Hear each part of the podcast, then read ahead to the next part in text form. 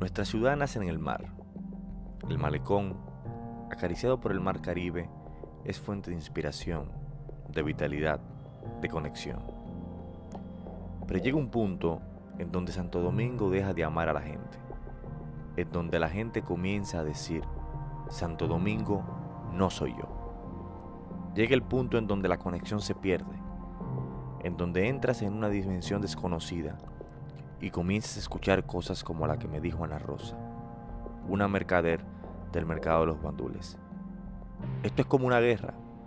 Así describe ella lo que vive día a día al acudir a su puesto de trabajo.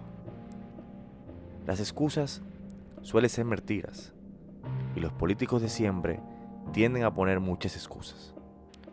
La excusa, por ejemplo, de la alcaldía del Distrito Nacional frente a cualquiera de los problemas estructurales que no resuelve es que no hay presupuesto.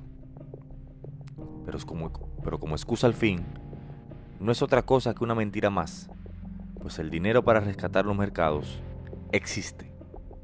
Ahora, ¿qué pasa con él? Bueno, se malgasta. 24 millones de pesos.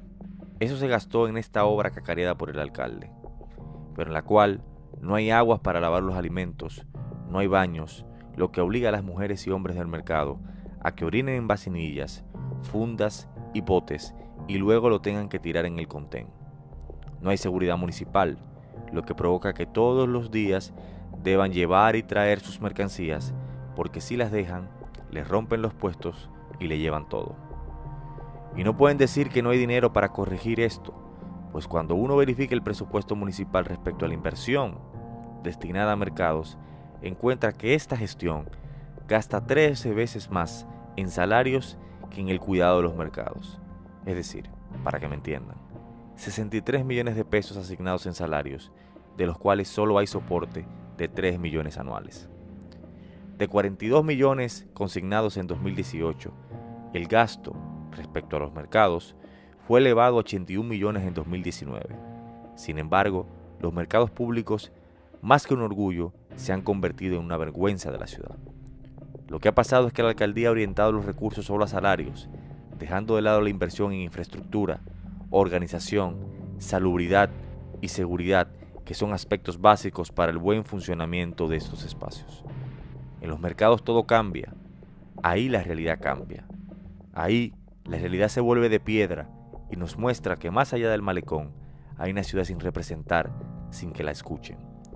Mercaderes como Ana Rosa, como Pablo, como José, merecen más. Los 152 vendedores que tienen décadas trabajando y pagando impuestos merecen más. Quienes compran en ese mercado merecen más. Nosotros merecemos más.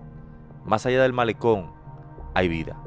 Más allá hay una ciudad sufriendo. Muchos más están dispuestos a atreverse, a imaginar una ciudad en donde ellos también quepan, en donde ellos también puedan decir, Santo Domingo soy yo. Rescatar la ciudad pasa por imaginar otra ciudad, por patear este tablero. Patea.